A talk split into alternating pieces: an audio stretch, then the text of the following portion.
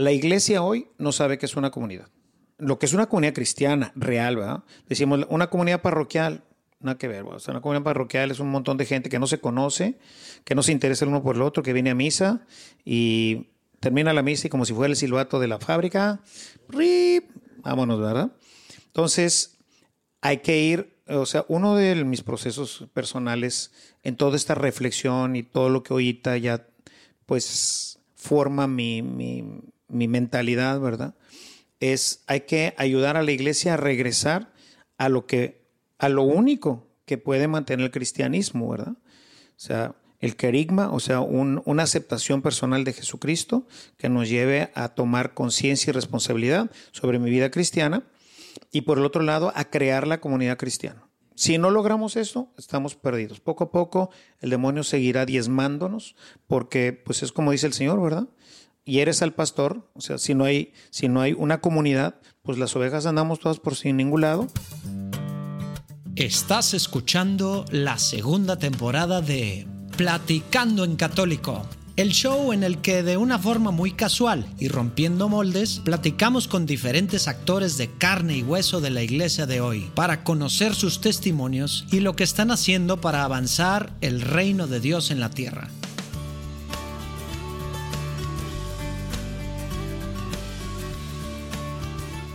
Oigan, pues a lo mejor muchos conocen al exorcista de Monterrey, otros al párroco de la Santa Cruz, otros tantos al maestro del seminario, algunos al miembro del Tribunal Eclesiástico, otros al fundador del Colegio Católico Arge, algunos al fundador y director de Comunidad de Familias Vivir en Cristo, otros al fundador y director espiritual de las Hijas de la Visitación de María, otros tantos al experto en Mariología, o muy, muy seguramente muchos conocen al fundador y director de Evangelización Activa pero creo que muy, muy, muy, muy, muy pocos, así como yo antes de la platicada, conocen el antes de realmente y la, historia de, del padre Ernesto María Caro.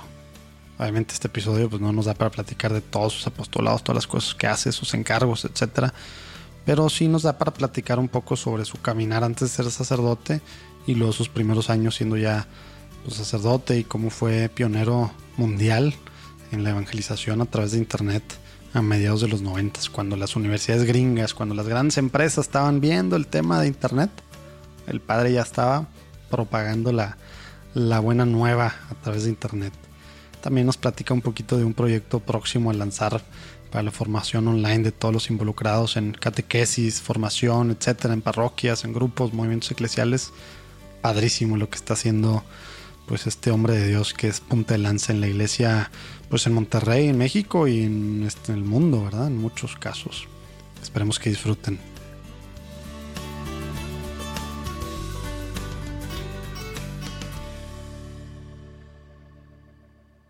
Muy bien, pues felices de estar aquí con el padre Ernesto María Caro Osorio, que nos da tiempo en su agenda para recibirnos.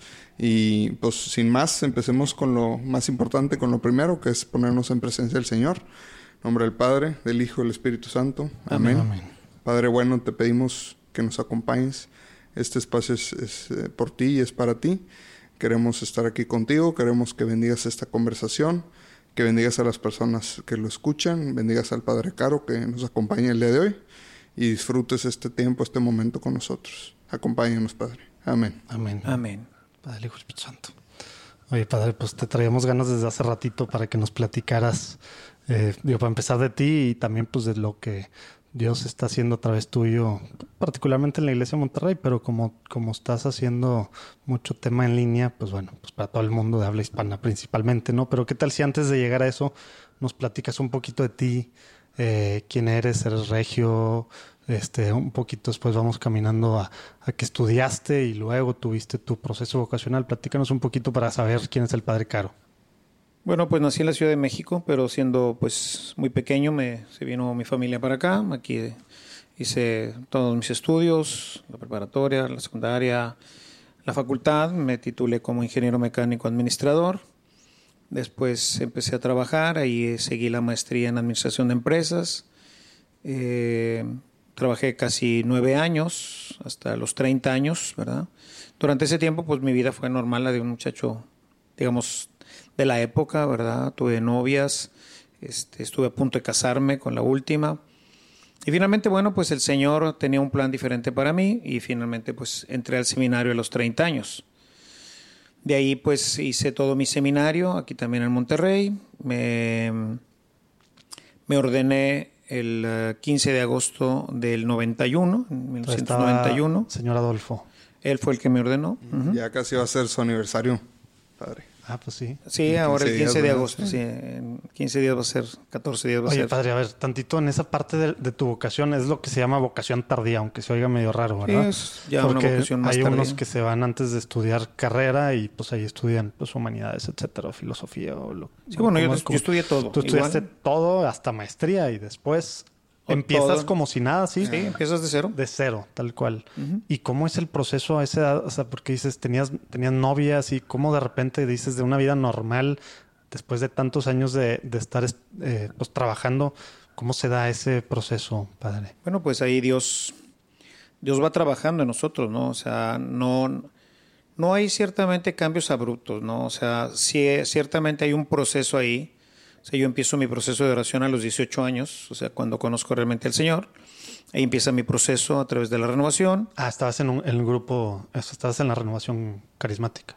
Pues se puede decir que sí, ¿verdad? O sea, en, ese tiempo no existían, o sea, no, no es, la renovación no era lo que soy, o sea, no había organización, había diferentes casas en donde nos juntábamos a orar, era un nuevo estilo de oración, era empezar a conocer la palabra de Dios a través directamente de la escritura, compartir nuestras experiencias y orar. Ese era, poco a poco pues se fue desarrollando ya una estructura dentro de la renovación y bueno, en ese, en ese proceso entro yo, ¿no? O sea, ahí empiezo a, vivir mi, mi, proceso de conversión y finalmente eh, se forma una pequeña comunidad que se llama la comunidad Shalom y mm. ahí pues seguí avanzando, desarrollándome.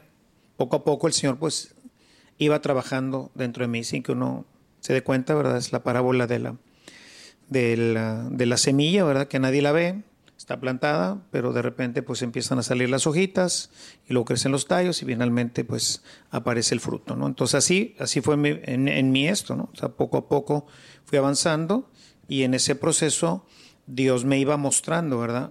Claro, no muchas de las decisiones en este tipo de situaciones no son situaciones que uno toma directamente, sino Dios arrebata, o sea, Dios va quitando lo que estorba en el camino. Sí, entonces, bueno, pues te quita el trabajo, te quita la novia, te quita eso, pero va sustituyendo por otra serie de elementos que aunque en el momento son dolorosos, ¿verdad? Para el trabajo y no poder encontrar otro, ¿verdad? Porque por más que uno quiere, pues el Señor dice, no es por ahí, ¿verdad? Y no te va a dar nada porque tú ya has hecho un compromiso con Él de seguirlo, de amarlo, entonces, aunque tú no entiendes lo que está pasando y tú sufres por lo que está pasando, el Señor tiene su camino ahora y no lo va a soltar, porque tú ya le dijiste primeramente que tú querías servirlo. Entonces, bueno, yo te voy a llevar a donde me vas a servir. Aunque para ello tienes que pasar por la cruz, ¿verdad? Sí, no, no, sabías qué significaba eso tal cual. Entonces, bueno, pues te quita el trabajo, luego te quita la novia, y luego ninguna de las dos cosas se da más adelante. Y bueno, pues llega el momento en que te pone en la encrucijada, ¿verdad? Te empuja por alguna forma, ¿verdad? Él va buscando la forma de, voy a decirlo así, de, de ponerte contra la pared, ¿verdad? Para que no te quede otra más que intentar el camino que Él te está proponiendo. Aún en ese camino, si uno no quiere, pues no, no se da, ¿verdad? Pero bueno, ahí es en donde Dios ha ido trabajando ya en tu corazón y ha ido avanzando, ¿no? Entonces, pues así es como ante una situación particular de mi vida, yo decido, bueno, vamos a intentar esto. O sea, no lo he intentado, tampoco me desagrada. Creo que desde hace mucho Dios me llamaba a esto. Pero yo tenía muy clavadas mis ideas, ¿verdad? Casarme, una profesión, en fin, tiene uno sus sueños, ¿no? Tiene uno sus ideas. Pero bueno, el Señor quiere que también dejes tus ideas, dejes tus sueños y te encamines por donde Él quiere. Entonces, bueno, pero pues todo eso va a ser un proceso, ¿no? Pero Él sigue trabajando en el corazón. O sea, Él no, no, no te deja nunca solo y dice, bueno, pues ahora a ver cómo te va, ¿no? ¿no? Decía San Agustín que cuando Dios te pide algo, primeramente te lo ha dado ya. Entonces, ciertamente ya me había dado la vocación, ya me había dado la alegría, y me había dado todo lo que necesitaba para esta vocación. Entonces, bueno, nada más había que aceptar ahora que este era el camino e irlo descubriendo, ir descubriendo esta, este nuevo camino que él, él me proponía. Un camino del ministerio de, para hacer algo que ya para ese tiempo pues era, para eso vivía, nada más vivía ya para evangelizar, aunque trabajaba y aunque todo lo demás, yo pensaba que solo podría ser casado. Finalmente el Señor decidió, te quiero de tiempo completo, ¿verdad? Te voy a dar otros dones, otros carismas, te voy a llevar por donde yo quiero que vayas y pues aquí voy, ¿verdad? ¿Dónde termina esto? Todavía no sé. Ahorita estoy aquí. Más adelante no sé qué plan tenga para mí, ¿verdad? Pero así como me ha ido llevando a lo largo de toda mi vida por los caminos que Él quiere y me ha ido preparando, me ha dado, hoy descubro o encuentro que todo lo que pasé, pues precisamente fue una plataforma para que hoy pudiera hacer lo que hago, ¿verdad? Si yo no hubiera estudiado una maestría, pues no sabría hoy manejar una empresa a lo mejor, ¿no? Si no tuviera una mente ingenieril, a lo mejor no tendría la facilidad para entender con mayor rapidez procesos de, todo lo que ahorita veo en la línea de, este, de la comunicación. Eh, si yo no hubiera tenido la experiencia del noviazgo y de, ver cercano el matrimonio, no entendería mucho de las cosas de los jóvenes. Eh, en fin, Dios fue enriqueciendo, ha ido enriqueciendo mi vida, ¿no? Con el seminario, otra, otra etapa, con eh, luego la, hice la licenciatura en espiritualidad en Roma, lo cual me abrió al mundo, ¿verdad? ya graduado, digo, ya ordenado. Ya ordenado. Ah.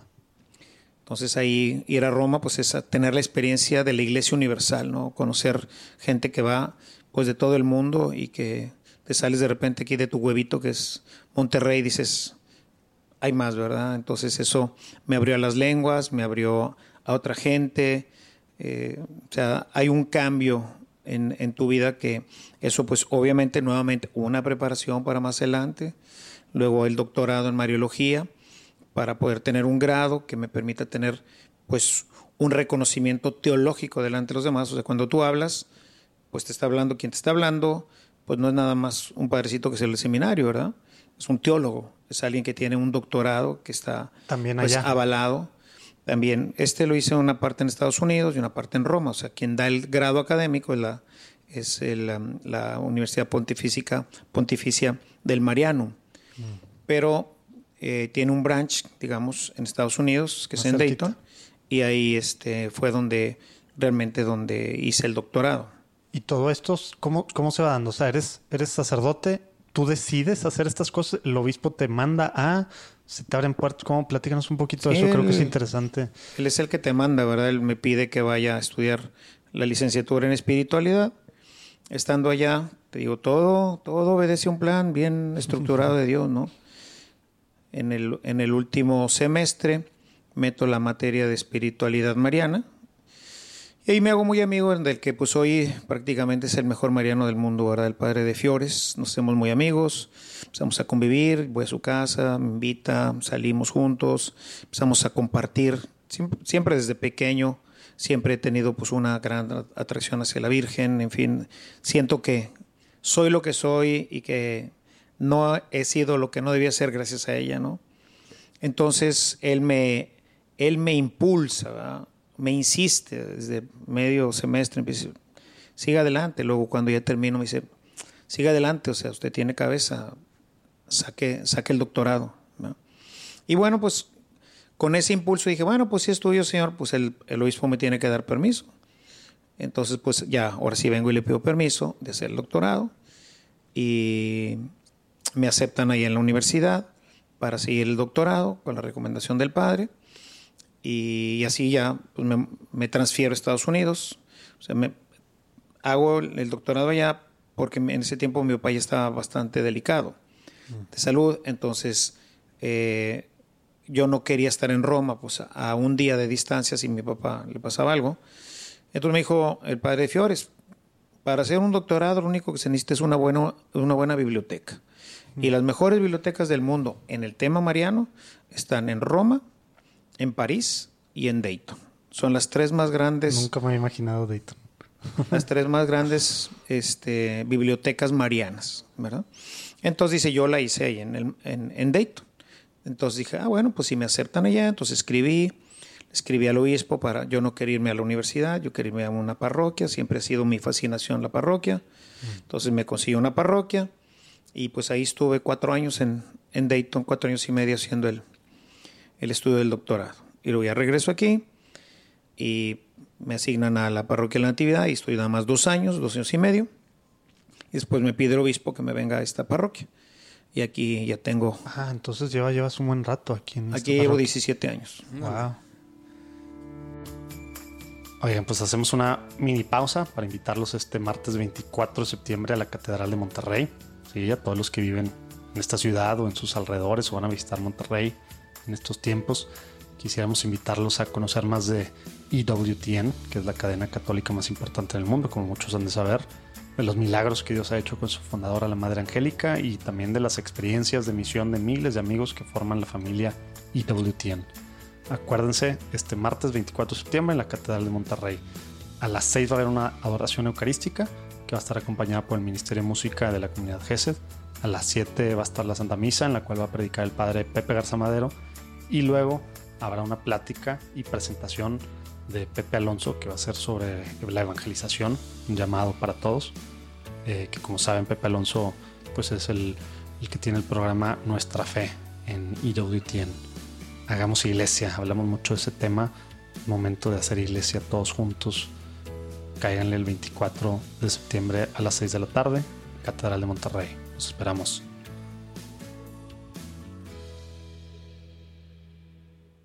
Oiga, padre, y adelantándonos un poquito en, la cronología de su, de su vida sacerdotal, hace rato hizo el comentario de el tema ingenieril le ha ayudado también a entender todo el tema de comunicación y todo eso. Y pues a mí me causa mucha curiosidad cómo nace la idea y cómo se concreta la idea de lo que hoy conocemos como evangelización activa. Bueno, estando en Dayton, eh, empezaba, cuando me voy de Monterrey, y en el 94, en el TEC empieza a desarrollarse, empieza a entrar el tema del Internet. De hecho, algunos de mis compañeros eh, que habían estudiado conmigo, que ahora eran maestros ahí, decían, no, pues saca una cuenta, pues no sabía ni qué era la internet, ¿verdad? O sea, quién sabe qué será eso. Las computadoras, era, yo, yo todavía me voy cuando el tema de los floppies, ¿verdad? Los floppies esos de grandototes, todavía de los aguados, ¿verdad? Con el paso del tiempo llegarían ya los... ¿De cuántos Ks? No cabían ni un mega, ¿verdad? No, no, no, no, no eran de 512. 512, 512 Ks. Sí, o sea, no cabía nada. Y sin embargo, ahí estaba un sistema operativo. Exacto. Eran las computadoras de doble floppy. Entonces, en un floppy metías el programa que no llegaba a los 512, ¿verdad? Y en el otro se grababa. Ahí íbamos grabando. Con el paso del tiempo, pues salieron ahora los de 1.4, ¿verdad? Que ya fueron los, los discos de 3.2. Este, de 3.2, ¿verdad? Y este. Y luego los discos duros. Y bueno, yo me voy cuando todavía el internet no está a nivel de nadie, ¿verdad? Está en las grandes, en las grandes instituciones, ¿no? Está en, el tecnológico, yo no me acuerdo que haya estado en la universidad, pero bueno, no tenía tampoco ya para ese tiempo, cuando yo me voy a estudiar, pues yo no tenía ya contacto con nada de la, del área educativa, ¿no? Entonces, estando ya, eh, hago los dos años en Roma y luego me voy a Dayton, y ya en Dayton, ya ahí en, ya en Estados Unidos, ya se podía tener eh, internet, o sea, ya era cuando llegaba el internet por el teléfono, ¿no? Entonces compro mi primera, así ya, ya tú le presumías a tus amigos, El dial-up. Y, bueno, pues ahí eh, compro mi computadora para mis estudios allá en, y ya venía con el puerto eh, RJ14 para meterle la, mm. el, la toma de, de, datos, ¿verdad? Lo que llamamos los datos, ¿verdad? Que pues, en aquel tiempo no se llamaba el Internet, era la conexión de Internet. Y este, no es cierto, en esas todavía no entraba así, entraba a través del, del USB, entraba por un modem, que luego ya los traían internos los modems ah, y, tenías que poner el, ¿cómo se llama? El, el, cable. de, teléfono, era el, para el cable de teléfono que tienes que poner ahí. Tienes que conectarle ahí el modem, que eran externos, y luego ya vinieron internos y bueno, yo he visto todo el desarrollo. De hecho, cuando empiezo con esto, en todos mis viajes yo tenía una maletita en donde tenía todos los jacks de todos los diferentes lugares del mundo. Bueno, no del mundo, pero prácticamente de toda Europa y de Sudamérica para poderme conectar. Y donde no podía conectarme ahí, bueno, que Dios me perdone, ¿verdad?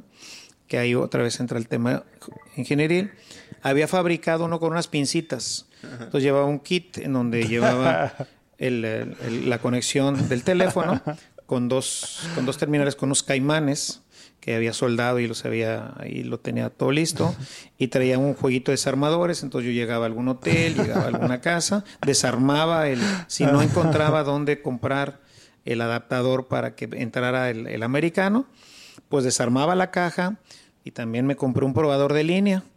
Entonces iba probando los cables hasta que encontraba dónde estaba la línea. Y entonces ya ahí ponía los dos caimanes y ya de ahí me conectaba. Y bueno así Y, y- y así empieza la historia del gran apagón de Europa. sí. Sí, bueno, pues mis amigos que estaban aquí, la gente, especialmente el TEC, que ya tiene mucho más contacto con esto, ya aquí obviamente, pues ya ven que esto empezó con una gran explosión, o sea, a la hora que empezaron los, las compañías a ofrecer el Internet a través del teléfono, pues esto ya despegó en otra, en otra Claro. línea. Entonces, algunos que en ese caso, pues... eh, me empecé a conectar con algunos de ellos. Yo ya saco mi cuenta de internet, y de, sí, de internet, de, del de correo, y entonces pues, me empiezo a conectar. Y entonces me dicen, ¿y por qué no? América Online, ok. Eh, no, eh, era, eh, fue la primera, American Ah, ¿verdad? Online. No. Eh, la primera fue, este, mm, CompuServe. no, CompuServe va a comprar la que yo tenía. Yo, yo, yo, yo me, yo, mi primera línea Sal- fue con Traveling, traveling.com. Early Adopter. que yo pues dije traveling, esa, esa es la mía, ¿verdad? Entonces yo como andaba viajando siempre, pues entonces la traveling, am- eh, ay, híjole, bueno, se me ahorita cómo se llama la, la, la compañía primera ya, pero no me convenció mucho, total, yo entré con esta y estos amigos me dijeron, oye, ¿por qué no se empieza a mandar tu homilía, no? Te empiezas a, una reflexión. Ah, claro, porque de ya estabas plano todo esto fue antes del 2000, entonces. Ah, sí, esto, aquí, Wow. estamos, habla- aquí estamos No, hablando pues, del 96. Pionero Sí, de pero- pioneros. Sí, o sea. te la- o Sí, sea, sí, yo fui de los primeros. Soy el primero en hacer esto en todo el mundo. Wow. en esta, en esta área, ¿no? Entonces dije, bueno, pues ah, va. Y entonces, bueno, pues empecé a... a- a- Y era, era por vía email, supongo. sí, todo por email. Que, que casualmente, pues hoy en día, digo, a mí me llegan los evangelios diarios, o sea, sigue siendo una herramienta Sí, sí. súper Sí, eh, esa sí, funcional. sí. todo lo otro, pero En el email esa- es lo que claro, en esa sí. parte, pues digo, Sí. no había más que eso. No había Sí. más que email e email, ¿no? Sí, Entonces, porque por ICQ y esas cosas. No, no, todavía- había- no, todavía no feeds, sitio, todavía no existe había sitio. feeds y todo eso. ¿eh? no, no. Sí. O sea, había las páginas de internet que, que eran rudimentarísimas, ¿verdad? Sí. todavía todavía no llegaba la nueva la, la nueva eh, el- el- la, la nueva forma de, de procesar de, de Windows que era quien estaba en, en aquel tiempo pues empujando todo esto entonces eh, de ahí eh, pues arranco con esta con esta idea en mi computadora verdad Y con una Pues lista de difusión manual de quien te iba pidiendo, o ¿no? sea empecé yo oye pues suscribe a fulano y suscribe a Mangano", y- afortunadamente ya existía el copy-paste, porque si no, imagínate cada mail andar ahí Más poniendo la, lista completa de Pero eso era en texto o ya era en audio. No, no, no, No, todo es no- texto. texto. todo es texto. no- No hay no audio, no hay audio, no hay Sí, audio. sí, Más sí. para que quede muy claro para los millennials que escuchan. Sí, no. Sí, van a ser como mis, mis, mis sobrinitos cuando ven ahí en casa de mis papás eh, había un este un, ah, un tocadiscos de discos de acetato ah, que otra vez han vuelto a salir, ¿no? Sí, ya se pusieron Pero hace de 10 moda años que habían desaparecido completamente, Sí. decían ¿Qué es veían eso? un disco y decían, pues, ¿y esto qué es? ¿Dónde se mete? O Un. ¿por dónde toca? ¿Es un frisbee o qué? ¿Para qué sirve? ¿no? Y entonces eh, empecé yo a hacer, pues ahí con mi Outlook que usaba desde ese tiempo, entonces ahí empecé a, a construir la lista, ¿no? A Aumentar a la gente, a la gente, a la gente, pero llegó un momento en que pues ya no, pues ya mi pobre Outlook ya no daba. En todo eso va a haber una persona muy, este, que quiero mucho, este Oscar Valdés, un entusiasta también del tema de la evangelización, un excelente cristiano. Y además en ese tiempo él era eh, director de Servidata. Y en una vuelta a Monterrey, él me escribe, me dice, oye, quiero que vengas y conozcas aquí las instalaciones y quiero presentarte aquí con la gente. Y entonces, bueno, ahí me dice, mira, no sé cuánta gente tengas, pero yo te ofrezco los servidores de Servidata para que nos ayude, para que te ayuden, ¿verdad? Te brillaron los ojitos. Entonces, no, pues ahí ahora ya se empezaban a escribir directamente sobre Servidata. Bueno, antes de Servidata, yo ya no podía enviar eso, pero empezaron a surgir las compañías que daban el servicio de, de mailing, ¿verdad? MailChimp, los, los abuelitos de MailChimp. Sí, sí. Entonces, bueno, pues tú este, te suscribías, bueno, hacías una suscripción con ellos que tenían la gratuita y la pagada, ¿no? Y pues aquí, imagínate, yo estudié hambre allá en Estados Unidos, ¿verdad? Entonces, no, pues las gratuitas. Pero luego empezaron las gratuitas a meter publicidad, porque pues ese era el negocio, ¿verdad? Meter en la parte de abajo o en la parte de arriba, meter publicidad. Pero pues luego empezaron a meter publicidad de todo tipo. Entonces de repente iban ahí este que vendían este para los celulares los antiguos, ¿verdad? Que nada más tenían la caratulita, ¿verdad? pero ya le podías poner ahí alguna foto y te vendían fotos de huercas encueradas y demás, ¿no? Entonces, aunque luego le pusimos todo lo que sigue de aquí para abajo, ¿no? Es, Es publicidad, no, no es publicidad, no es de nosotros, nosotros no somos responsables, pero pues no era onda. Claro. Total, este, empezamos a pagar, alguien de aquí de Monterrey también me apoyó económicamente y empezamos a pagar una, un, un servicio ya pagado sin comerciales. Y luego ya este Oscar Valdés, a finales, esto crece tremendamente, esto empieza el 17 de agosto, ¿verdad? Estamos hablando aprox de qué año. 1996. Anda, no, pues qué bárbaro. No, no. Súper. Yo tenía 11 años, imagínense. no. Entonces, ahí, eh, 97, 1997, porque el primer año, entre que yo llegué y me aterricé y todo el rollo, por ahí empezamos, creo que en el 97. Órale. Y entonces, de agosto a diciembre, ya teníamos más de 2.000 personas inscritas. Empezamos con unos 20, 20, 22 amigos míos que fueron los primeros que envié. De hecho, guardo por ahí el primer correo que enviamos, ¿verdad? Está que padre. que era un copy-paste tomado directamente de... Encontré una página de las primeras rupestres, malísima, ¿verdad? Pero tenía ahí una reina valera y pues de la reina valera, de ahí la copiaba con todo y versículos y todo, y pum, copy-paste, lo metía y escribía solamente tres o cuatro renglones. Con el paso del tiempo llegué a ser media cuartilla, que fue, digamos, lo estándar. Ah, claro, es que po- obviamente me salté un pedazote, pues no tenías tú de dónde agarrar la fuente, la, No. El, el, pues lo que tocaba de evangelio ese día. Pues obviamente tú... Tendría que o- o escribirlo. Claro, o sea, transcribirlo. Pero no, pues yo, yo estaba estudiando allá, pero yo tenía que dedicar mi tiempo a otras cosas. ¿no? Obviamente tu pues esa ya la escribías tú ahí, le, le ibas Sí, era nada más pero... un pedacito ahí a ver qué se me ocurría y ya se los mandaba. No, pues poco sí. a poco se fue desarrollando más. Y bueno, fue creciendo. Ya cuando pasamos a Servidata, cuando dejamos Servidata ya andábamos como en 25 mil. Y luego ya, yo ya más cercano a regresarme, pasaron otros dos o tres años. Entonces empezamos también con ayuda de gente que nos apoyó. Empezamos a contratar la que era mi secretaria, que había sido mi secretaria antes, para que ella ya me empezara a transcribir directamente los del, del- del- del leccionario católico y ahora sí los evangelios. Ya. Y en una vuelta que vine, una- un chavo de renovación, Víctor, pues dijimos, vamos a crear una página de apoyo. O sea, lo fuerte siempre será, bueno, las ideas de aquel tiempo, ¿no? va a ser el correo. Y bueno, se empezó a crear la primera página de apoyo. Y luego, pues ya de ahí vamos, ya llego yo, regreso aquí a Monterrey. Y desde, Desde entonces ahí se llamaba evangelización activa. Esa era la pregunta. No. Entonces, bueno, pues no se llamaba en ninguna parte, ¿no? no se, Se llamaba llamaba nada. geocities.com diagonal Ándale, claro, 7426647. Geocities. Yo tenía una página. correcto. No, pues ahí lo que eh, pasó fue que este conforme ya se hizo más grande y íbamos a empezar ya con el tema de la página, entonces hice un con todos los usuarios de aquel tiempo, les dije, "Oigan, pues quisiera que me ayudaran para eh, para ver cómo cómo se podría llamar este apostolado, ¿verdad?" Y hubo muchas, eh, fueron enviando muchas Ideas, ideas. ¿verdad? Y muchos logotipos y cosas así fueron enviando ahí.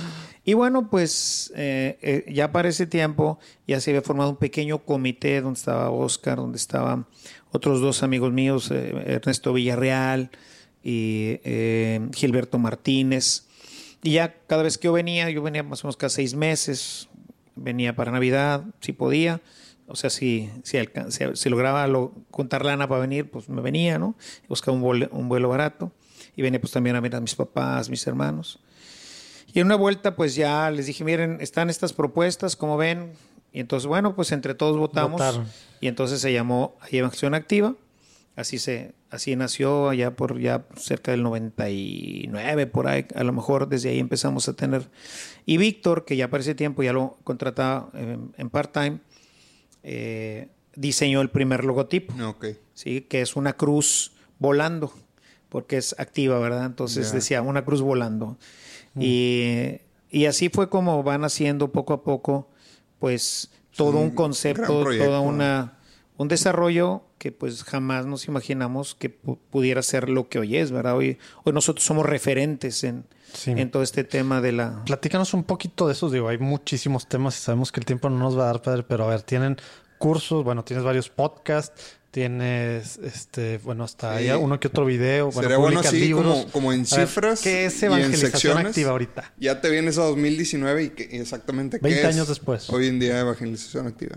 Y ¿Qué es? obviamente todo va en los show notes ahí para que la gente que nos está escuchando, Se pues pueda bueno, meterse. tenga, pueda tener acceso a. Sí, pues hoy Evangelización Activa, hemos, hace dos años yo decidí, eh, junto con el consejo, o sea, ya hay todo un consejo ahorita, eh, todo esto, ahorita Evangelización Activa es el, eh, es el punto de apoyo de las siete obras que se han formado a mi alrededor, ¿verdad? Del colegio y otras cosas, ¿no? Entonces, desde ahí es de donde vamos avanzando y vamos dándole punta a todo en una, en una visión de evangelización cuando, así como empezamos dije- diciendo, bueno, pues vámonos sobre el Internet en, la, en el tema del correo, que era lo de eh, aquel tiempo, pues hoy eh, fuimos variando, luego hubo un tiempo que ahorita todavía sigue más o menos vigente el tema de las redes, pero realmente eh, el tema ahorita, porque creo que ese es el, el- el centro de todo lo que hace nuestra iglesia, es la parroquia. O sea, la parroquia es la que tiene que ser Ándale, quien centro. evangelice, tiene que ser desde donde se distribuya, porque es el que le puede dar seguimiento, puede haber control, puede haber... Y aquí es en donde crece, o sea, precisamente la parroquia es el, es el, es el centro en una diócesis de, la, de lo que es la evangelización y la celebración. Hola amigos, soy Alonso y les presento este disco acústico de sanación que he grabado, gracias a Dios, y a muchos hermanos en Cristo. Disponible en cualquier plataforma digital como Spotify o iTunes. Lo puedes encontrar como Alonso Day, D-E-I, o Recuerda quién eres. Muchas bendiciones y espero que estas canciones les ayuden tanto como a mí. Tú eres mi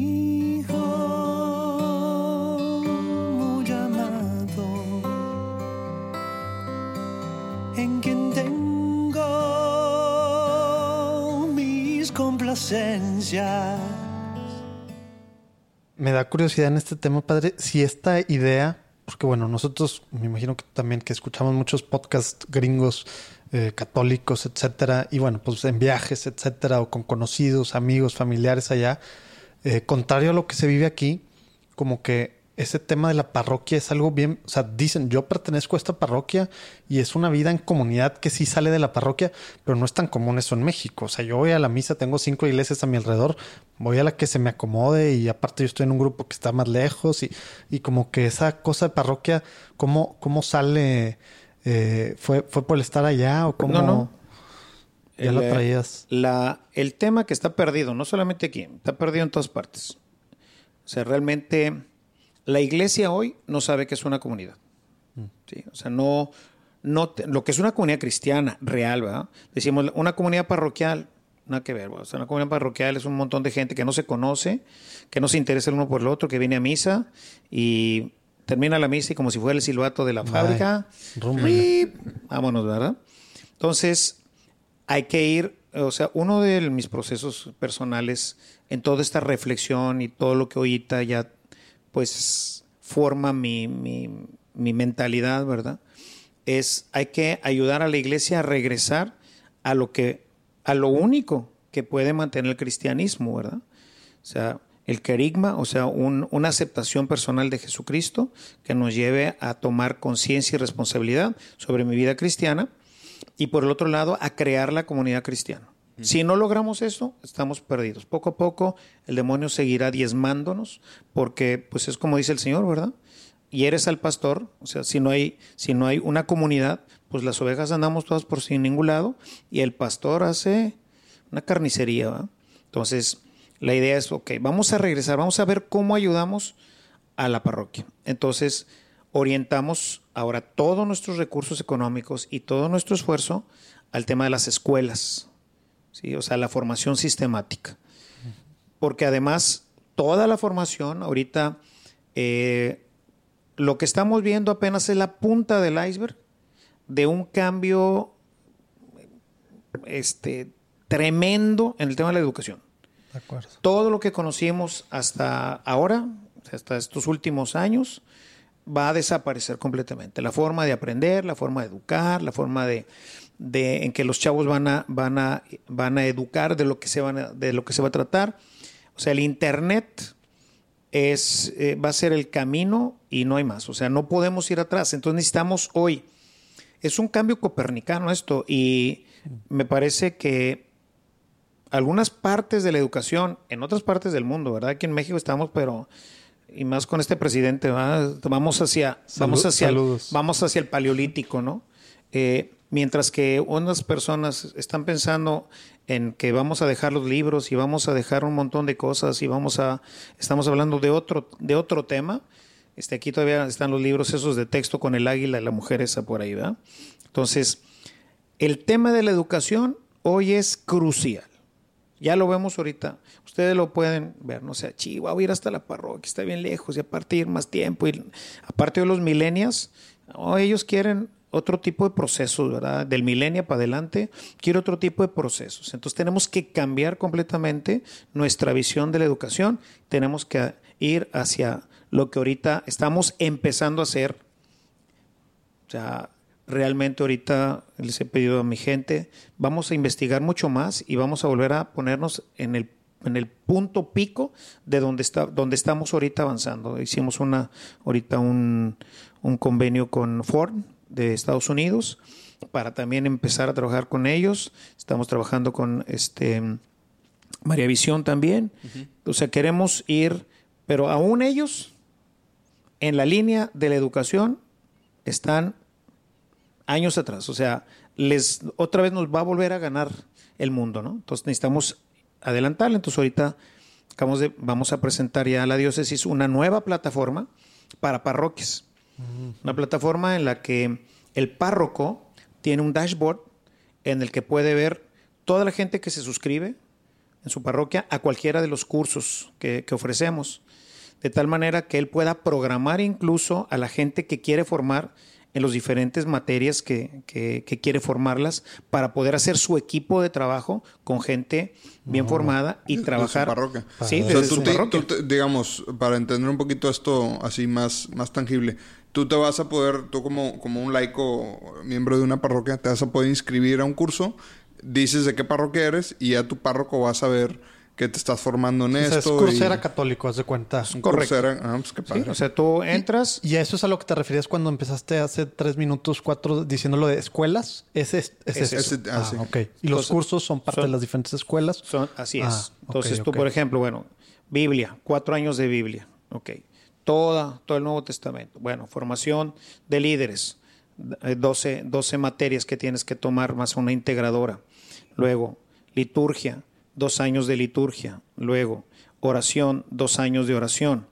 Estamos también trabajando ahorita con un, con un, tenemos ahorita en línea ya eh, las pláticas bautismales, ¿sí? aceptadas ya por muchos, por muchos obispos, ¿verdad? Para que se formen directamente padrinos y papás y obtengan su certificado directamente También en vamos a poner ahí la liga porque hay, mucho, va a haber muchos interesados para estos temas. Luego, estamos ya ahorita en la etapa final de la planeación de un proyecto, dos proyectos tremendos. Uno, vamos a un poquito siguiendo la línea de las universidades. Entonces, ya dependiendo de, incluso va a ser cuestión, se va a poder hacer un poquito así. Tú me dices qué, qué, qué- qué es lo que quieres que tu gente sepa y yo te ofrezco todos los menús, ¿no? Entonces vamos a tener un menú de evangelización, un menú de lo que es el catecismo, todo lo que es la doctrina y un menú de todo lo que es liturgia. Entonces, bueno, yo para que mis ministros o la diócesis, la diócesis de Monterrey, para poder que un ministro se, se tener que un ministro se acredite como ministro extraordinario de la comunión, tienes que tomar los cursos 1, 6, 7, 8, 15, 12 de evangelización, más el curso 8, 15, 23, etcétera, de, de catequesis, más el curso, más todo lo de, todo lo de liturgia, por decir. Y dos de, dos de, dos de oración. ¿Todo esto en qué formatos? Todo en formato de escuela. O sea, no, o sea, en- formatos de video, en, audio, formato, sí, por- ah, sí en, en formato de audio y video. Oye, padre, y los contenidos, por ejemplo, algunos otros organismos dentro de la iglesia que estén en otras partes del mundo o tal vez de Latinoamérica, no sé, porque tal vez está limitado, pero que ya tengan contenidos buenos o todo. O sea, hay veces que tomas contenidos que ya existen o, o todo el contenido es nuevo que se va generando para esta plataforma. Todo lo estamos generando porque está en formato de escuela. Ya, o sea, estás creando un formato que tal vez no- es sea- difícil encontrar ya. Haz de cuenta, ahorita lo, de- lo describieron perfectamente. Es un, cruce, un crucero católico, Ya, ¿no? ya. O sea, es. La idea es. Sí, vamos a tener. Ahí está el curso de Biblia, cuatro años. Está el curso de formación de líderes, cuatro, tres años. Casi tres años. Depende cómo vayas avanzando en tus, en tus este, ¿cómo se llama? En tus eh, materias. Está el curso de oración, dos años. Está el curso de liturgia, dos años. Entonces tú dices, bueno, esos son los cursos y queremos meter otros más. Estamos ya invitando. Ya no los hago yo. Yo nomás superviso todo esto. Te iba a preguntar cómo No, le porque hacías. si no, pues no. Porque el don de bilocación no te daría No, tampoco. no, no me da. Por porque ya nos está dando pena estar aquí quitándole tiempo, ¿no? la parte de catequesis se la pedimos a un excelente teólogo que está trabajando ahorita en esto y él es el que la va a grabar. ¿verdad? Esa, esa parte. Los otro, las otras ya las tenemos. La parte de sacramentos la va, la va a grabar mi vicario, la está preparando ya para tener toda la teología, la teología, la bíblica y la parte, este, o sea, la dogmática, la teológica, la pastoral y espiritual de los, de los siete sacramentos. ¿sí? Y todos en formato de escuela. Entonces, una vez que la diócesis conforma su paquete, entonces nosotros le formamos un paquete que dice Escuela para Formación de Ministros Extraordinarios. Y entonces ahora sí, ya ahí están todo el paquete que se juntó y es, o sea, son videos, cada clase es un- son tres videos, ¿verdad? Chiquitos de 15 minutos, 15, 16 minutos. Luego viene un quiz. Si resuelves el quiz, pasas al siguiente. Tal cual. cuenta, No resuelves, Wow. tienes que volverlo a ver, ¿verdad? Y le hemos puesto muchos candaditos para los mexicanos, ¿verdad? Que somos bastante tramposillos ahí con, con No, este hombre, qué tema. ¿no? padre. Saludos. Oye, Oye, se ¿cuándo lo requiere to- presentas? toda, ¿Eh? una, toda una plataforma tecnológica detrás de esto. No, y nada más- humana de recursos O sea, de todo el tipo. contenido que se va a producir, hacer la producción, la plataforma para poder distribuirla, para poder administrarla, todo. ah, Está impresionante, ¿no? Qué Sí, le hemos dedicado, por eso cambiamos todo, dijimos, vámonos hacia las parroquias, o sea, hacia las diócesis. Y fíjate, no nada más es eso. O sea, el obispo, o sea, todas las parroquias que estén integradas al programa, el obispo puede ver. No, ahorita, ahorita el párroco puede ver el cárdex completo y el avance de cada uno de los de las personas que están. O sea, decirle, a ver, muchachito, tú te me estás haciendo loco, ¿verdad? O sea, ya vi que llevas nada más tres videos, dos videos, así que deja de estarle pegando al, al marciano ¿ah? y ponte a jalar, ¿no? O sea, puede ver el cárdex completo de, de la persona y personas que se inscribieron en otra parte las puede convocar porque él tiene acceso al cárdex completo. O sea, tiene su teléfono, su dirección, su todo. Tiene todo, todo lo de alguien que él ni conoce, pero que viene a su parroquia a lo mejor.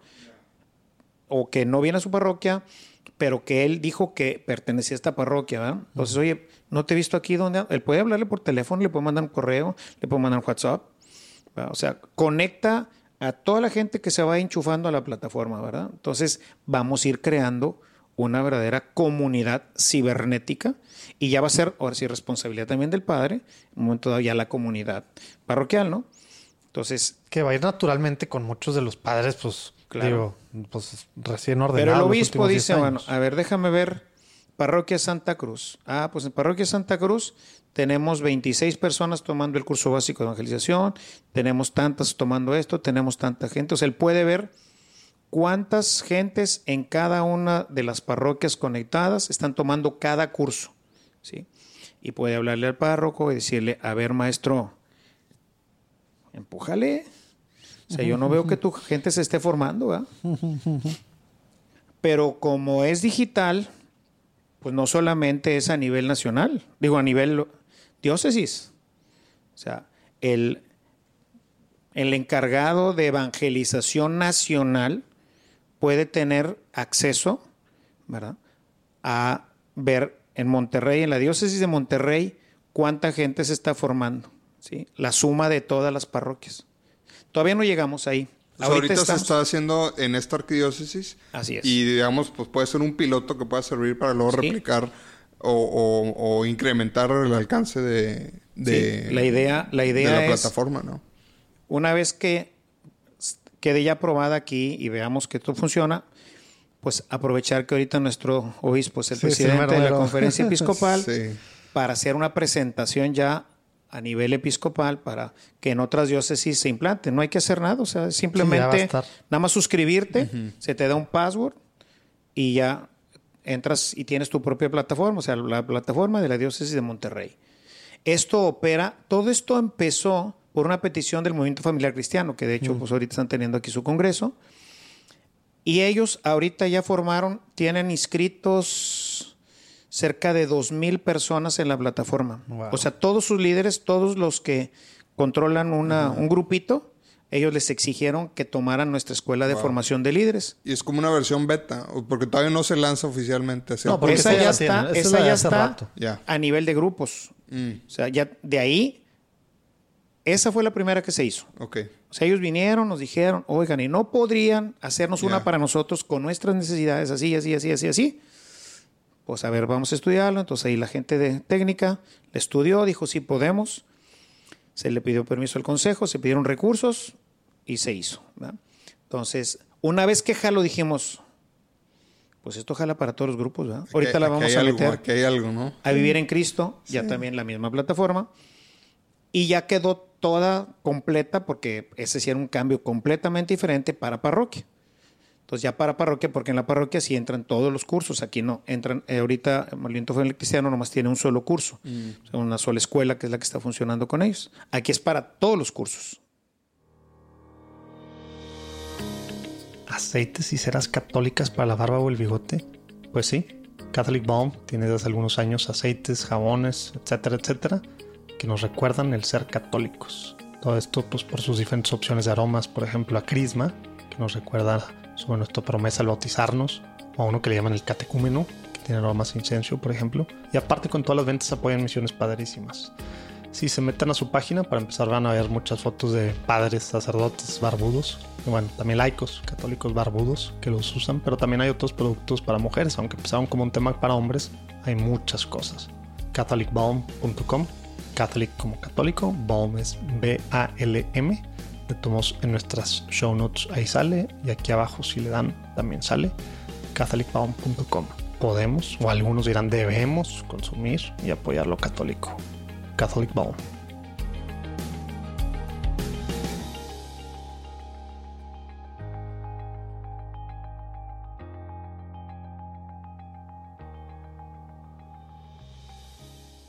Oye, ¿cuándo es el lanzamiento, padre? Pues eh, se ha ido posponiendo por situaciones ahí de, de que Como- como el obispo pasar. no, pues no ha tenido oportunidad total. Bueno, ya nos dijo que vamos a presentarlo en la próxima de, de vicarios episcopales. Ahí se va a presentar ya la plataforma a todos los vicarios episcopales. Que es este año. Sí, sí, 2019. probablemente en dos meses más probablemente le estemos presentando. Vamos a presionar un poquito por eso. Y de ahí empezar a visitar a todas las juntas, cuando tengan su, su junta de Sí. vicaría, presentarlo ahora a- ya en un más petit, ¿verdad? Sí, Todos para los que lo padres, aprovechen, si no, para pues- que vayan ellos avanzando con esto. Y pues vamos a ver, digo, por lo pronto ahí está la plataforma, está disponible para, para la diócesis. Ahorita vamos a hacer la, el, el- nuestro obispo ya está hasta este nivel, o sea, el, el obispo ya aquí en Monterrey va a poder tener un control, o sea, va a poder ver, el obispo quien quiera, ¿verdad? A quien, a quien él le dé lo- las credenciales para, para poder entrar, va a poder ver toda la plataforma, ¿verdad? Entonces, por ahí estamos trabajando. Ese es uno de los grandes eh, vías de desarrollo que traemos, ¿verdad? Todo eso está dentro de, nueva, eh, digo, de evangelización activa. Sí. El que quiera, por ejemplo, de otras diócesis o de otros países que nos escucha mucha gente de Centroamérica, sobre todo, y, y Suramérica, Sudamérica, hay una especie de preregistro, forma de que, a ver, a mí me interesa para cuando salga esto disponible, Ahorita- sepan o algo. Ahorita todavía no está disponible para nadie, ¿verdad? O sea, está, está para la gente que sabe y que lo pide, ¿verdad? O sea, por ejemplo, el Movimiento Sí. Familiar Cristiano fue el que lo inició, entonces ellos están jalando con esto. Nosotros, con Vivir en Cristo, que es una de las instituciones que tengo, bueno, ya están terminando de armar la plataforma para nosotros, que es igual, y pues, si hubieran otros movimientos que quisieran, lo mismo, ¿verdad? Se puede hacer a Pero, nivel... pero, por ejemplo, yo que estoy inscrito al, al mail, al mailing list de, de, de evangelización activa, eventualmente cuando esto salga, pues va a haber ahí difusión del mismo, ¿no? Sí, por todos Sí. lados se va, porque la idea es ayudarle al párroco a que su gente se inscriba, él que inscriba, que él promueva. Nosotros, de hecho, le vamos a proveer de todos los flyers, bueno, no físicamente, ¿verdad? Sí, pero pero de toda la publicidad para Claro, que él imprima sí, sí. todo lo que necesite para poder promover a nivel de toda su parroquia que la gente se inscriba. Entonces él va a poder tener ahí un mapa muy interesante. Además, mi idea es que el párroco pueda generar su propio equipo de trabajo y decir, a ver, Andrés, vente para acá, vamos a este, vamos, quiero que tú estudies Biblia y yo te voy a becar. Yo al párroco, o sea, la parroquia como parroquia tiene un precio especial en el curso. Y además, si me compras 10, te regalo 10 medias becas para que tú las, las ofertes directamente en tu parroquia. O sea, más o menos, o sea, tratar de generar tus incentivos y te doy, o sea, nuestro equipo de, de- de diseño está trabajando en, en todos estos, ya tenemos casi todo, ¿verdad? Para cómo se va a promover en las parroquias, Interesante. todo este, Padrísimo. todo este tema. Y por otro lado, pues el tema de las redes, ¿va? Que Sí. seguimos trabajando en... Sí, pues Eso es lo que le quería preguntar. Entonces empieza, regresando a ese tema, empieza por un mailing list de, de Evangelio que a usted se le ocurrió muy, muy tempranamente en la era del Internet. Y ya hoy, 2019, pues bueno, está obviamente el mailing list del Evangelio ese, este, pues sigue siendo muy fuerte. No sé cuál es la cantidad de... Ahorita tenemos como 80 mil gentes en, Ok. en el, en el mailing list. Padrísimo. Y luego eh, traen este tipo de iniciativas como este proyecto de, de toda esta plataforma que está increíble, ¿no? Yo no me imaginaba que nos fuera a platicar algo así. Y que, pues, yo sé que está el podcast también, está, hay videos, está el curso de Biblia, hay varias cosas. ¿Nos puede dar un resumen así general? O sea, las siete cosas. No, las siete cosas son afuera de esto. Ah, aparte. Sí. Órale. Sí, está la escuela, está cómo se llama Vivir en Cristo, están las de hermanas. la cual una es evangelización activa. Una de ellas es evangelización activa. Ok. Entonces aquí pues está el tema de esta plataforma que se llama Denles ustedes de comer, ¿verdad? Entonces así se llama este proyecto, Denles ustedes de comer. Está el proyecto de todo lo que es redes, estamos seguimos produciendo más material de diferentes formas, ¿verdad? Pero en videos cortitos de Sí. 5 o 7 minutos, lo que es la catequesis. Está el video que yo saco todos los días de 10, 12 minutos, que es mi homilía. Está la humilía larga, que es toda una catequesis. De hecho, ahorita ya estamos trabajando en un proyecto para hacer un libro de, de los cuatro evangelios, ¿verdad? Con, este, con el desarrollo de, la- de- de la- de todas estas homilías.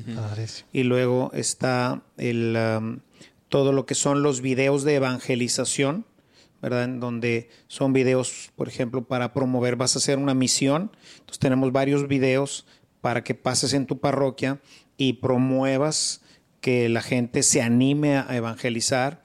Tenemos videos para los chavos para que tomen buenas decisiones, ¿verdad?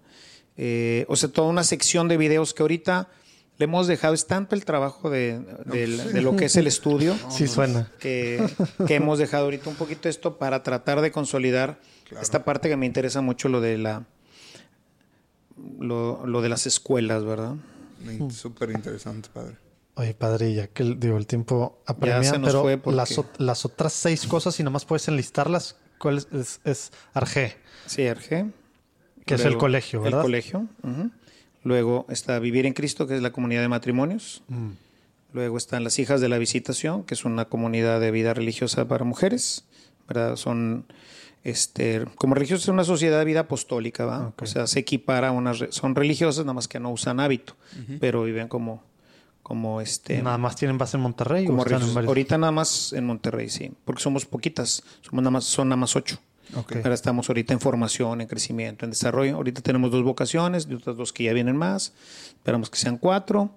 Ya tenemos nuevos proyectos. En fin, bueno, pues ahí Dios, Dios es el que da las vocaciones. Nosotros rezamos y vamos a la pesca. Y... Pero bueno, ciertamente estamos en un proceso de crecimiento, de consolidación de la obra. La obra tiene apenas cuatro años. Así estamos tiernitos. Y pues yo no soy religioso, entonces yo tengo que también ir aprendiendo a, a llevar esta obra, ¿no? Luego está Hora Hora que se integró también Claro. a- a- con nosotros, ¿verdad? Entonces está también esta Por obra e- de... por Como eso que la por eso revivieron, ¿no? renació, ¿verdad? Tuvo un, un renacimiento de alguna Sí. manera, ¿no? Con Lo razón. Notamos, sí se notó. Ya, ya no tenían nada, no tenían... De hecho, ahorita... Sí, ya no había espectaculares como Ahorita antes. vamos a, a- Traemos una campañona buenísima, ¿verdad? Dentro de una semana vamos a ya darle el visto bueno y esperemos que un mes más esté ya colgada por todos lados. Ahí la compartiremos. y este queremos este empezar ya a expandir estos programas a otras diócesis también, ¿verdad? Ahora que ya se integró completamente con nosotros. Padrísimo. Está también eh, el que esa pues es una obra que empujamos mucho, pero que es el CEFOCA del Centro de Claro, Formación sí. Cristiana para los- la alta dirección de empresas. Que ahí hemos tenido muchas dificultades. Creo que este, vamos a integrarnos más a lo que es His Way at Work, que sí. este, creo que ellos son los que ya tienen mucho más avanzado y siempre he creído que no hay que Duplicar esfuerzos, tal sí, vez. ¿no? o sea, no hay que andar inventando el hilo negro, ¿verdad? Si alguien ya va más adelante de ti, únete, ¿no? Entonces, hay que sumar y sumarse, ¿no? Entonces, hay que saber sumar a la gente cuando tú eres el que vas adelante, cuando tú traes la punta, súmate, ¿verdad? Como ahorita en acción activa. O sea, yo traigo la punta, yo traigo, súmate. Sí, de hecho, hace un par de semanas salió un episodio porque tuvimos oportunidad de platicar con Alfonso González de Ah, Qualfon, sí, sí, que de está muy... Oye, Muy padre, bien. vamos a, vamos a pasar a la, a la a la sección de preguntas muy rápidas, así. Rapidísimos porque ya nos llevamos. Bueno, de respuestas rápidas. Sí, esta va a ser así de, de, de escopeta, así, chachán, rápido.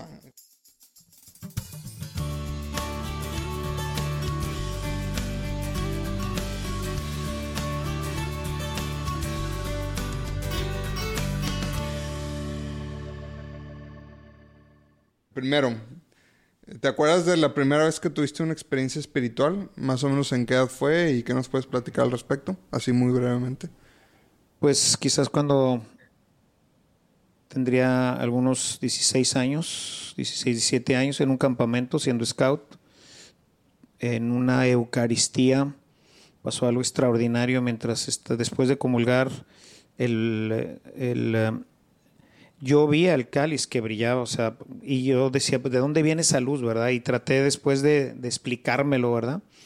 Y pues no, la verdad es que no, se lo platiqué a- a- al padre de la parroquia cuando llegué y me dijo, no, pues probablemente Dios te quiso dar una, una señal, ¿verdad? De algo. Entonces esa, digamos, fue mi primera, primera cosa extraña, ¿verdad? La primera experiencia así, donde dices, algo está pasando aquí, ¿no? Empezaste a preguntarte cosas que antes no te preguntaba. La mera adolescencia. Oye, padre, ¿tienes un santo patrono? Sí, es San José, es mi santo patrono. San José Obrero. Bueno, Bueno, San José, San en José. general, ¿verdad? O sea, el Papá. esposo de la Virgen es, digamos, él, eh, pues siempre me ha acompañado y es, eh, digamos, eh, el santo patrono. Pero junto con él, ¿verdad? Es Pablo. San Pablo es para mí mi héroe, mi, ¿cómo se Evangelizador. llama? Mi, mi modelo. Sí. pues sí. Oye, padre, ¿qué significa ser católico hoy en día? Significa no hacer nada. Órale. Puede ser muy, católico muy, es- muy filosófica la... ¿sí? Una persona que no va a misa, Mm. que está bautizada, que le vale queso el mundo y que este pues dice que es católico, ¿verdad? De esos tenemos el 80% de nuestro país son de esos, ¿verdad? Ya. Hay otros que son buenos cristianos, ¿verdad? Pero yo por eso defino hoy que siempre me critican por eso porque suena medio despectivo, ¿no? Pero entiendo perfectamente por qué lo dice. O sea, el reto está en, en- en revivir el significado de esa palabra, ¿no? Nuestra gente es muy católica, pero poco cristiana. Qué O sea, tenemos un cristianismo, un catolicismo que no es cristiano, es nomás católico. Híjole, Duro, pero- pudiéramos hablar mucho Duro, de pero eso. muy bueno, padre. Oye, padre, ¿tienes alguna oración que te guste orar, rezar seguido, que nos puedas compartir? Jaculatoria, alguna frase, oración. Señor Jesús, Hijo de Dios, ten misericordia de mí. Dale. Padre, ¿algún tip práctico que nos puedas dar a algún católico que nos esté escuchando que quiera ser santo hoy en día, sobre todo en este tipo de sociedad? Eh, esta pregunta vas a pensar que la hicimos especialmente para ti, pero es una de las preguntas que ya hacemos a todos los entrevistados. Y hace un par de semanas me regalaron este libro que se llama Quiero ser santo, precisamente escrito por usted. Tengo bien poquito que lo empecé a leer, pero trae... Es que un amigo, padre un amigo está- nuestro está repartiéndolos como palomitas, ¿verdad? Está muy basado en, en la palabra, que eso pues es, es tiene una riqueza impresionante y muy mariano también el libro. Entonces me está gustando lo poquito que llevo. Pero bueno, ya, ya alargué mucho la pregunta. ¿Algún tip práctico que nos puedas dar a algún católico que quiere ser santo hoy en día? Sí, Pues yo creo que lo primero es tener un encuentro personal con el Señor, ¿verdad? O sea, si tú no tomas un querigma, es difícil este, que entiendas de qué se trata el cristianismo, ¿no? O sea, tienes primero que entender que lo primero que tienes que hacer es entregarle tu vida al Señor, que no es algo que haces ese día, es algo que empiezas a hacer ese día y que te va a llevar toda la vida a terminar cada día de hacer. entregar, ¿verdad? Entonces, eh, yo creo que yo siempre les digo, si no has tomado un querigma, búscalo, ¿no? A través de renovación. Hoy muchísimos... Muchos, de hecho, muchos, muchos, de los entrevistados, familia de Dios, que hemos Todos, platicado. o sea, de hoy en la iglesia, etcétera, pues etcétera. bueno, lo que dice Aparecida, ¿verdad? O sea, Mm. el mismo Papa, hoy santo San Juan Pablo II, ¿verdad? Decía él, hay que tener un encuentro de ojos abiertos y corazón palpitante con el resucitado, ¿no? Entonces yo creo que eso es lo primero, ¿no? Tratar de, de entender qué es ser cristiano, porque sabemos que es ser católico, ¿verdad? Es lo que nos enseñaron desde chiquitos, a misa, los sacramentos, en fin, toda esta doctrina que sabemos, pero no sabemos qué es ser cristiano, no sabemos que ser cristiano significa morir, entregarle tu vida al Señor, renunciar a muchas cosas que son agradables, pero que lastiman tu vida o la de otros, o sea, entregarte al Señor en la oración, o sea, hay muchas cosas que no sabes qué es ser cristiano, bueno, entérate un poquito y después decide. Oye, anuncio, aparte, hay un podcast del Padre Caro que pues es precisamente tiene pues las pláticas básicas. Digo, ya Así como es. que hay retiros de querigma que le agregan otras cosas, pero tiene lo Sí, más están. importante, todo el caminito Todo el camino, ¿verdad? para Y- llegar a... Y ahí está en YouTube. Entonces, el que quiera buscar y hay algo pronto, si no, no hay barras. Está muy fácil en YouTube, Hay en una- Spotify, hay en todos una- lados. En nuestra página, pensando precisamente en este camino, ahí en la página de evangelización, apenas le da uno scroll, la siguiente sección, después del landing page, en la siguiente sección hay tres secciones. Una que es aceptar, conocer y celebrar a Cristo. ¿sí? Entonces, la primera sección era algo que nos faltaba, aceptar a Jesús. Entonces construí a través de 27 o 26 mm, pequeños videos y una serie de tareas que les dejo a cada uno. Y luego, por ahí ya casi a la mitad, no me acuerdo si son 17, 26, no me acuerdo cuántos son, pero son muchos videitos chiquitos. En uno de ellos, ya que hiciste una serie de elementos y viste varias cosas que tengo por ahí, entonces hacemos una oración juntos, ¿verdad? Señor Jesús, te entrego mi vida. Tómala, Jesús. sí, ya la aceptación de Jesús y luego te explico qué hiciste y luego te doy una tareita. Entonces yo siempre lo doy mucho de penitencia a la gente que viene así de, de la nada, Mm. Pues por ahí, Sedientos, pues empieza por, por ahí aquí. le digo, mira, Qué padre. si verdaderamente quieres, de hecho lo tengo en un disco, entonces ahí, este, nomás que nomás se ve, son, es, nomás se puede ver en computadora, pero pues todo el mundo en la computadora, bueno, métela ahí. Ya, ya ni Y- tienen estas cosas. No, pues lo vamos a... Está muy Sí, ahí lo interesante. Ese lo vamos a poner ahí aparte, que se Sí. note que Y estamos aparte, hablando regresando a la parte cristiana que dices de, o sea, como que oímos ese tema de acepta a Jesús y lo oímos en los nuestros Los hermanos separados. Y los católicos estamos acá en el rito y en las cosas y, y pues para empezar necesitamos aceptar a Jesús.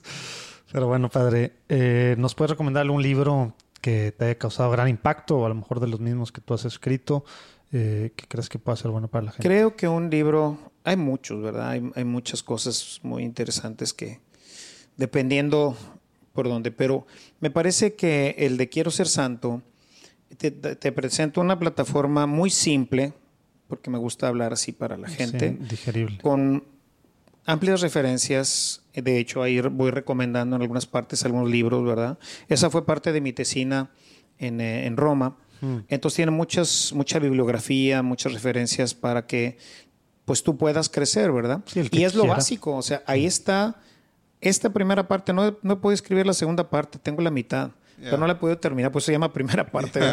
Pero también desde el principio hablas de la realidad del ser humano hoy en día, que dices, hoy hay un mundo que te distrae, que te envenena, que te... la, la, la". Digo, ahí cuando lo vayan leyendo van viendo, pero lo poquito que llevo me está gustando mucho. Sí, pues yo les recomendaría, digo, no, no por hacerme promoción ni publicidad, pero No, pueden, Dios, pueden por ahí Dios, ah. este, eh, empezar, a, Ahí vamos, empezar a, trabajar. Ahí vamos a poner el link, padre. Padre, esta pregunta me gusta mucho. ¿Hay alguna cosa por la que quieras que intercedamos nosotros y la gente que nos está escuchando? Pues para que la gente abra su corazón, ¿no? O sea, abra sus ojos, se dé cuenta dónde está, o sea, hacia dónde va caminando, ¿no? Vamos como ciegos, o sea, la gente va, va como ciego. Necesitamos mi oración de todos los días, es, Señor, ayúdanos a ver, ¿no? O sea, porque el demonio nos tiene confundidos. Híjole. Pues sí, y ahora más que nunca tan fácil. Oye, padre, pues hemos platicado de, de algunas de las cosas. Hemos eh, platicado hay, too much. Hay, hay muchísimas otras cosas que nos encantaría platicar, pero vamos a terminar. No sé si creas tú, nada más para cerrar, alguna cosa que quieras compartir. Tus No, redes, pues, eh, este... Ya saben, ¿no? Ahí evangelización.mx, Ajá. ahí es en donde estamos. El- la, la página, estamos también como evangelización este, punto org punto MX, en, tanto en, en, em, en Facebook y en Instagram. Y también yo tengo mi página, mi fanpage, que es este Ernesto María, Ernesto María Sac. Ahí también me puedes seguir. Ahí eh, todo eso se replica, o sea, lo que yo hago ahí se replica en las otras, ¿no? Pero ahí voy poniendo algunos pensamientos y algunas cosas cuando, sobre todo cuando hay elementos peligrosos o cosas que me doy cuenta en la sociedad, entonces escribo un artículo y lo publico ahí y, luego lo hacemos viral. Sí, no, nos toca darle a muchos, de, de repente cuando alguna película o algo, nos toca ahí darle mucha difusión a esas cosas. Padre, pues te agradecemos mucho tu tiempo. Sabemos que tienes una agenda apretada, pero no te vamos a dejar ir sin que nos recomiendes a dos personas que podamos entrevistar en ese espacio. Mencionaste ahorita tal vez eh, este apostolado de hora a hora. Pudiera ser interesante que nos recomendaras eh, platicar con alguien que, que esté ahí activamente. Sí, o, sí. o quien tú quieras, no sé. Sí, o quien sea, tú- ahí en hora ahora, pues el que ha sido el entusiasta de todo esto ha sido este Billy Canavati. Él es el que me vino a buscar para, oye, necesitamos donde, necesitamos un techo. Entonces, acéptanos aquí en tu familia. ¿va? Entonces, Billy Canavati empezó desde el principio con esto porque él es el que pone los, Los los panorámicos. Sí, sí, sí. Entonces, él está perfectamente enterado Sí. con esto. Y pues, eh, otra. eh, digo, creo que sería interesante también a- o- a escuchar a un, a un excelente sacerdote recién ordenado, ¿verdad? Ándale, O sea, si pudieran entrevistar a mi vicario. Perfecto, Ahorita ¿no? está en ejercicios, pero es un hombre que creo que tiene mucho que aportar porque es un chavo joven, ¿verdad? Tiene 30 y cachito de años, ¿verdad? Recién ordenado el año pasado, pero trae toda una pila, trae esa misma, ese fuego y ese deseo de, de servir y sobre todo de evangelizar. Entonces creo que en esta línea que hacen los podcasts de evangelizar, a lo mejor escuchar, pues ya vieron a uno que va y en la recta final, pues ver a uno que está tampoco, empezando. Tampoco, vamos a No. subir una foto del padre para que- Digamos, estoy, que vean que no como es les digo, estoy en el cuarto cuarto, ¿no? Muy bien. Qué amable, padre. Le agradecemos Muchísimas mucho gracias, su tiempo padre. y que Dios lo bendiga. Ahí este, estaremos orando por esta intención que nos pidió. Y pues bueno, que lo Dios que lo viene. bendiga. Y a los que nos escucharon, gracias por acompañarnos. Dios los bendiga. Nos vemos el próximo lunes. Gracias, bendiciones a todos. Hasta luego, ánimo. ¿Qué tal la platicada con el padre Caro? Otra cosa, ¿eh? Oigan, pues acuérdense que en platicandoencatólico.com pueden ver las ligas a todo lo platicado y también a los diferentes proyectos apostolados que da el padre Caro y que pues no alcanzamos a platicar. Y ahí mismo en la página pueden ver formas de apoyar. Lo mejor obviamente es orando por nosotros. Y si pueden algo más, se puede que compartan esto en WhatsApp, en Facebook, etcétera, en todas sus redes. O quien quiera apoyar de alguna forma más formal, en especie o con apoyo económico, pues nos puede contactar también. Todo, todo cuesta. Y si queremos seguir haciendo esto, pues así es la cosa, ¿verdad? Y acuérdense de seguirnos por favor en sus redes sociales y darle seguir en donde quiera que nos estás escuchando. Próximo lunes platicamos con David Noel Ramírez, el ex rector de la universidad privada más importante de Latinoamérica, Tecnológico Monterrey. Padrísimo realmente la platicada y cómo vive su fe públicamente y cómo desde chico ha apoyado a la iglesia en México pues en muchos niveles, ¿no? Y de muchas formas. Esperamos el próximo lunes. Dios los bendiga. Pidan por nosotros, no sean gachos.